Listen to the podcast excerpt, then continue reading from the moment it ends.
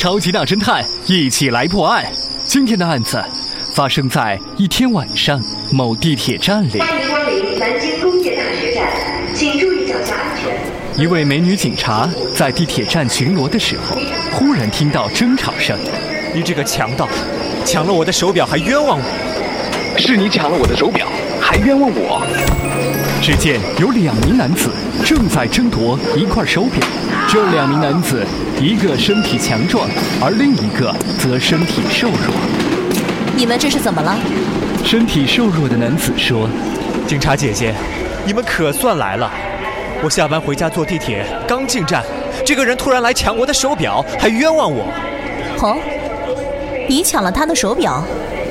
身体强壮的男子说：“你们不要相信他的话，这是一只特别名贵的手表，看他穿的那么破旧，根本就不可能买得起。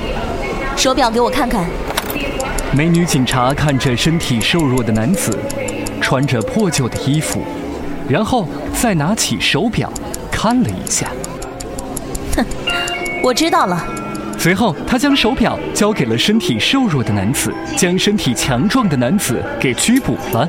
现在你就是大侦探，美女警察为什么断定身体强壮的男子就是劫匪呢？